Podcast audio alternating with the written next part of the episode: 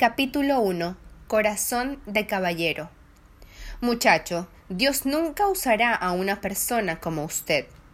El hombre estaba enojado, y su dedo huesudo me señalaba sin piedad. La frase fue lapidaria, incisiva, categórica. Su acento alemán estaba más acentuado que nunca, tal vez porque el nerviosismo escarbó en sus raíces más profundas. Ese pastor estaba enfadado, pero su sentencia hipotecaría mi futuro por mucho tiempo. Una frase así solo hace que un muchacho de quince años crea que definitivamente es un fracaso.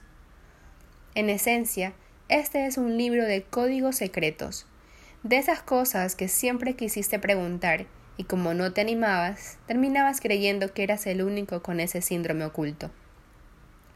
¿Quieres sentir lo que pasa por el corazón de un joven acomplejado? Acompáñame y observa a este servidor, con unos frágiles quince años de edad. Lo que acaba de decir este patriarca alemán tiene algo de cierto. No aplicaba para jugar en el gran equipo de Dios. Desde los doce años tuve un gran problema de alimentación, mezclado con el inevitable crecimiento de la adolescencia. Podía consumir un cóctel de vitaminas, pero nada podía hacer que engordara una mísera libra. Mis piernas parecían literalmente las de un tero o un avestruz. Las rodillas eran unas tapas que sobresalían deformemente por sobre el pantalón. Una nariz prominente y ojos saltones terminaban de completar el menú para transformarme en alguien totalmente introvertido, con un mundo interior de caos. No tengas en poco lo que trato de, detallarte. Solo los que han estado en esa estación de la vida pueden recordarlo con una amarga sonrisa. Esas horripilantes gafas que te transformaban en un sabelotodo poco popular y detestable. Esa barriga que sobresalía por sobre el cinturón, aunque tratabas de ocultarla, parándote derecho y levantando el mentón. Esos dientes irregulares y amarillos, Sé que es desagradable, pero ayúdame a hacer memoria. Los zapatos especiales para pies planos, las enormes orejas que no podías aplastar ni ocultar con el pelo, los endemoniados frenillos en la dentadura, esa estúpida tartamudez cuando ibas a hablar en público, la voz aflautada y esos granos, oh, esos intrusos terroristas que se habían propuesto arruinar tu cara y el resto de tu reputación. ¿Has estado allí? Si reconoces ese amargo lugar de la desubicación y la estima destrozada, seguramente aún sonríes con cierto aire a dolor y nostalgia. Todavía recuerdo mi apodo en el nivel secundario. Me molestaba, me marcaba fuego cada vez que lo pronunciaban. Mi estructura física era tan endeble, tan frágil, que me bautizaron muerto. A la hora de elegir los equipos para un enfrentamiento deportivo, nadie quería al muerto entre sus filas. Ni siquiera sabe correr. No es que no sabe, no puede, ya se murió, está pálido, no tiene color. A la hora de los chistes, un gordito con la estima hecha añicos y el muerto éramos el blanco perfecto para las bromas pesadas. Pero lo peor llegaba con el verano. Tres largos y febriles meses de tortura. Tenía que ingeniármelas para no usar pantalones cortos. Todos acentuaban mucho más mis piernas pálidas y raquíticas. A un acomplejado jamás le importa si hace demasiado calor, las mangas largas eran el refugio de unos brazos esqueléticos. La abundante vestimenta siempre parece protegerte de las ácidas bromas o las miradas indiscretas del prójimo. Si a eso le sumas la patética frase de un pastor que dominado por la ira te apunta con su índice y te recuerda que estás fuera del equipo de Dios, entonces ya no vives, sobrevives. Si a los quince años todo el mundo que conoces opina que estás muerto, no tienes un futuro alentador.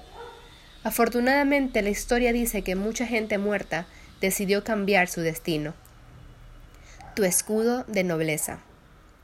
Algún día seré un caballero del rey, dice el niño rubio mientras observa un desfile militar. Ja ja ja ja, ¿un caballero? El hijo de un techador quiere ser un caballero. Se burla un vecino algo viejo y molesto por los sueños de un niño demasiado ambicioso. Sería más fácil cambiar las estrellas antes que seas un caballero. El niño siente la daga del sentido común que lo atraviesa. La lógica dice que él no tiene sangre de nobleza. Ya lo dijo el vecino. Él es el hijo de un techador, apenas un reparador de goteras. Sin embargo, tiene una esperanza, débil, pero esperanza al fin. Es el boxeador que perdió en cada asalto, pero se juega uno más. Es el corredor que se dobla el tobillo faltando 50 metros para la meta, pero se reincorpora otra vez. ¿Podré algún día cambiar las estrellas? pregunta a su padre. Siempre que quieras podrás cambiar tu estrella, responde el sabio techador. El film se titula Corazón de Caballero y narra la historia de alguien que logró cambiar su destino, trastocó la lógica, se peleó con el sentido común. Debió ser techador, pero prefirió anhelar ser caballero. Se enroló en los combates como si fuese un noble. Logró tantas victorias que para cuando descubren que no tiene sangre de nobleza, ya es demasiado popular, demasiado campeón. Y un rey le otorga el verdadero título al mérito, un corazón de león que cambia su futuro aunque esté muerto. Puedes cambiar tu estrella. Ustedes pueden impedir que yo sea médico, les dice Patch Adams a toda una comisión de importantes doctores. Pueden despedirme de la Facultad de Medicina, pueden negarme el diploma, pero yo seré médico en mi corazón. No pueden quebrar mi voluntad, no pueden detener a un huracán. Siempre estaré aquí con ustedes. Ustedes deben elegir si desean tener un colega o una espina clavada en el pie. Los médicos escuchaban aturdidos al aspirante, que en pocos meses, con métodos poco ortodoxos como el humor o la contención afectiva de los pacientes, había logrado sanar a mucha gente. Otra vez el mismo denominador. No eres noble, eres techador. Pero no se puede quebrar al que está decidido a cambiar su estrella. Y Patch Adams llegó a ser uno de los especialistas más reconocidos del mundo, fundando su propio centro asistencial, que luego se extendería a todo el planeta, con una terapia que revolucionaría el doctorado mundial. ¿Quieres oír una historia aún más fascinante? ¿Qué opinas acerca de sentarte en una cómoda butaca de cine y deleitarte con el largometraje que se perdieron de filmar los mejores guionistas de Hollywood? Siéntate y observa. El hombre espera en la quietud de la celda. Una molesta gotera golpea sobre la áspera piedra. El calor es agobiante y denso. Pero a esta altura de las circunstancias, la temperatura es lo que menos importa. Las moscas lo invaden todo sin piedad, pero no tiene sentido espantarlas. Al fin y al cabo pueden llegar a ser la única compañía digna de apreciar. Los demás presos observan al hombre con recelo. Acechan para ser honesto. Los últimos meses fueron pésimos para el callado prisionero. Sus hermanos lo odian con toda el alma y le tendieron una trampa una clásica rencilla familiar que terminó en tragedia, en viejos rencores arraigados. El hombre es apenas la sombra de aquel muchacho que solía lucir un impecable traje de marca italiana, con un delicado toque de perfume francés. Ahora viste harapos, una suerte de taparrabo. Se comenta en la celda que está marcado por la desgracia. Pudo haber sido libre, llegó a trabajar como mayordomo para un importante magnate pero los comentarios afirman que quiso propasarse con la bellísima mujer del millonario. En su momento negó la acusación, pero no pretenderá que creamos que fue ella quien lo acosó sexualmente, opinan. Si fuese como él dice, debió haberse acostado con ella, afirma un viejo recluso apodado el griego. Una noche de lujuria le había otorgado su pasaporte a la libertad. El misterioso hombre sigue recostado sobre una de las paredes sucias de la prisión. Parece que supiera algo que los demás ignoran, como si tuviese un hábil abogado que apelará su condena, o como si presintiese que la muerte está cerca y le aliviará tanto dolor injusto. Sonríe en silencio, sin alboroto.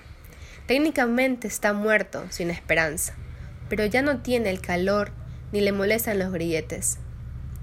Es como si pudiese ver tras los enmohecidos muros de la celda. Los demás presumen que está al borde de la locura, pero el hombre espera como aquel que sabe que aún puede cambiar su estrella.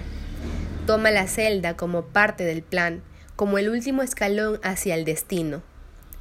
Las chirriantes puertas de acero se abren de golpe y de dos guardias entran en escena. Buscan al hombre. Uno de los guardias tiene una voz gutural. Faraón quiere verte. Ha tenido un sueño y dicen que tú sabes revelarlos. El prisionero no se sorprende. Sube los peldaños que lo alejarán para siempre de la celda, en silencio. Reclusos, observen la espalda de este hombre, contémplenlo mientras se aleja. Si tienen la fortuna de estar vivos, la próxima vez que lo vean, lo encontrarán con vestimenta de rey.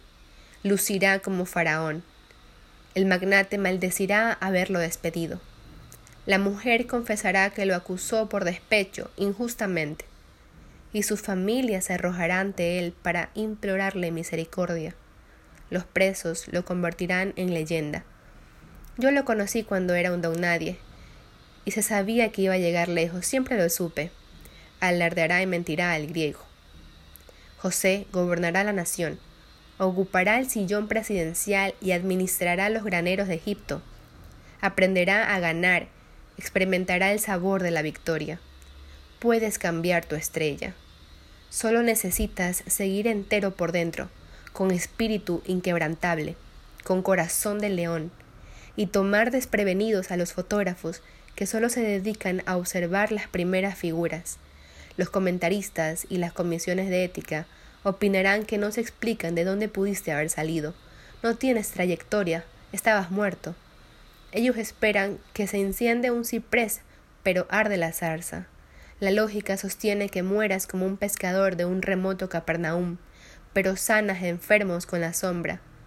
Colocan las cámaras y los móviles de televisión para hacer una gran transmisión satelital desde el palacio, pero el rey decide nacer en un establo. Ustedes pueden negarme un diploma del seminario bíblico, pueden impedir que sea un predicador con credenciales, pero seré predicador en el corazón. No pueden quebrar mi voluntad, no pueden detener a un huracán. Siempre estaré allí. Ustedes deben elegir si desean un predicador colega o una espina clavada en el pie. Estoy seguro de que los compañeros de secundaria que me apodaron y se burlaban de mi raquítica humanidad no relacionan a aquel muerto con el hombre de hoy. De hecho, uno de ellos, ya con 30 años de edad, conoció